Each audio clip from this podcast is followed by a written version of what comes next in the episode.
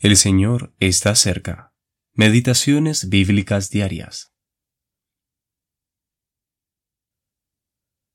El Dios de este siglo cegó el entendimiento de los incrédulos. Segunda de Corintios, capítulo 4, versículo 4. ¿Te sientes incómodo con Dios? La tendencia natural del hombre pecador es no tener libertad con Dios pero sí tener libertad con Satanás. Tiene miedo de Dios, pero no del diablo. Es cierto que no le gustaría estar con Satanás en el infierno. Algunos tiemblan ante la sola idea de esto, pero no le da miedo caminar con él diariamente. El hombre natural está en libertad con Satanás, caminando a sus expensas con él en la tierra, pero caminar con Dios le parece un perfecto terror.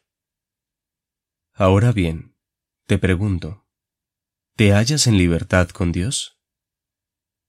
Yo sé que cuando sea el momento, te gustaría estar en el cielo con Dios, pero la pregunta es, ¿deseas esa cercanía ahora mismo? ¿Te sientes cómodo con Dios?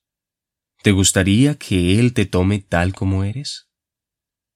Si te toma tal como eres, ¿estarías en confianza con Dios?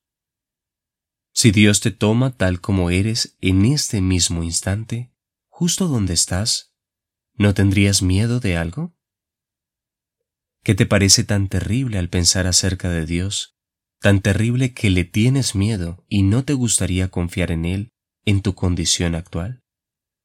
Mientras que confiar en Satanás no te da miedo. Satanás es el Dios de este siglo Segunda de Corintios capítulo 4 versículo 4. Es decir, el Dios de este mundo. En tal lugar los hombres no tienen miedo. ¿No es extraño?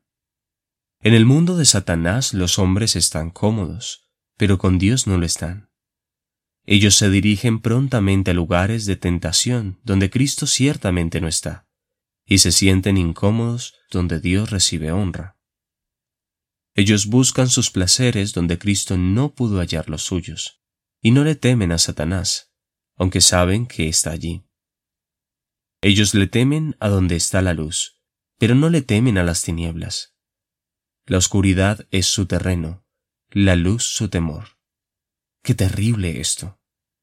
Dios es luz, y no hay ningunas tinieblas en él.